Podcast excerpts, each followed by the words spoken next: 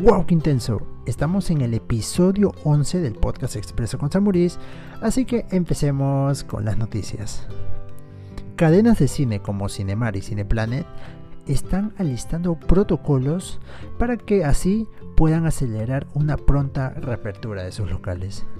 Y es de que, como primer paso para ambas cadenas, aseguraron que ya han activado sus protocolos de mantenimiento para todos sus equipos de proyección y también indicaron que se encuentran trabajando en la creación de protocolos de seguridad que los presentarán en los próximos días al Ministerio de Producción. Este Ministerio de Producción que está dirigido por la ministra Rocío Barrios, en la cual también eh, se reunió con la asociación Juntos por la Peluquería, donde mantuvieron una reunión con la ministra y para ultimar detalles de, que las peluquerías comenzarían a funcionar en sus locales, sí, en sus locales, desde inicios de julio.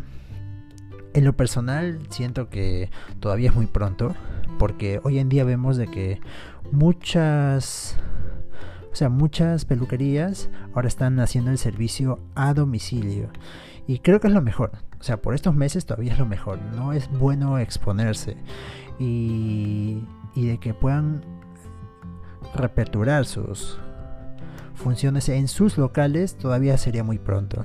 Lo mejor sería de que esto sea para octubre o para noviembre y que ahorita sigan trabajando a full con el tema de servicio a domicilio. Vamos a ver que si se oficializa esto, ¿no? Porque también la ministra de producción estará full. Todos están yendo, muchas industrias se están yendo contra ella. Y como la del cine que te mencioné, ¿no? La industria del cine, del, entretenimiento, ahora vemos las peluquerías. Y ya. Por otro lado, los artículos que más se venden en el Perú son de tecnología, de entretenimiento y de deportes, sí. Estos están creciendo significativamente en el Perú. Las compras de estos tres artículos de tecnología, de entretenimiento y de deporte. Y claro, es que la cuarentena ha traído consigo el trabajo remoto, eh, o sea, el trabajo desde casa. Y también las clases virtuales, ¿no? Para nosotros que estamos estudiando en universidad, en instituto. Y claro, necesitamos de buena tecnología para estas cosas para estas actividades como un buen celular, buenas tablets, buenas computadoras para poder operar muy bien desde casa. Y claro, también los peruanos están demandando de productos de entretenimiento como los videojuegos, por ejemplo, para evitar el estrés. Pero estos son los tres artículos que más se venden. Tecnología, entretenimiento y deporte. Ahora, si hay una empresa que se está renovando constantemente, es Huawei. Y es de que habíamos visto a Huawei con Honor sacar una aplicación, sacar eh, una nueva aplicación con el tema de la temperatura. Claro, la submarca de Huawei que es, que es Honor. Y en el caso de Huawei, ahora ellos también lanzarán su aplicación que ayudará con el cuidado de los adultos mayores. Es increíble, es increíble porque esta nueva plataforma cuenta con un modelo inteligente que aprende de los hábitos del usuario e interpreta las señales de distintos dispositivos como sensores y smartwatches. Claro, la intención de esta, de esta aplicación es de que podamos meternos más de lleno al ecosistema Huawei comprando sus audífonos, sus relojes, el mismo celular, todos sus aparatos.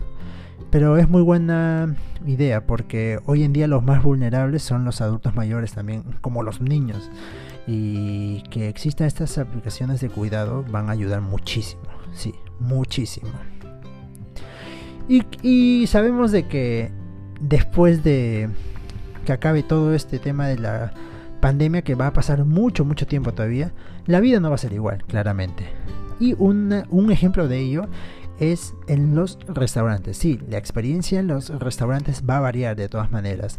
Y es de que se está evaluando de que el código QR, sí, esto de acá, el código QR va a reemplazar a las cartas físicas en los restaurantes. Y claramente esto es para evitar el contagio, los contagios del COVID.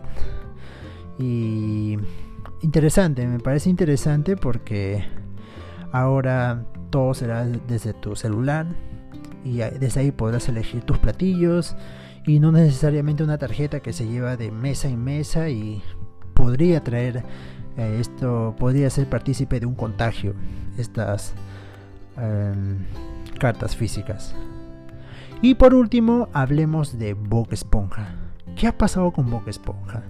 ¿por qué las búsquedas de Bob Esponja han subido tanto este, estos últimos días? lo que pasa es de que estamos en el mes de la comunidad LGTB y Nickelodeon, a través de su Twitter, puso eh, un mensaje poniendo a Boca Esponja y decía, celebrando Pride con la comunidad LGTB y sus aliados este mes y todos los meses. Es interesante cómo Nickelodeon revela que Boca Esponja es parte de la comunidad LGTB sabiendo de que sabiendo de que su creador de esta serie Boca Esponja, Stephen Hillenburg, había mencionado que el personaje no era no era gay, sino que era asexual. Y claro, ¿qué es asexual? asexual es que hay falta de atracción sexual hacia otros. Eso es asexual. Y, y es interesante, ¿no? Cómo me revelan esto.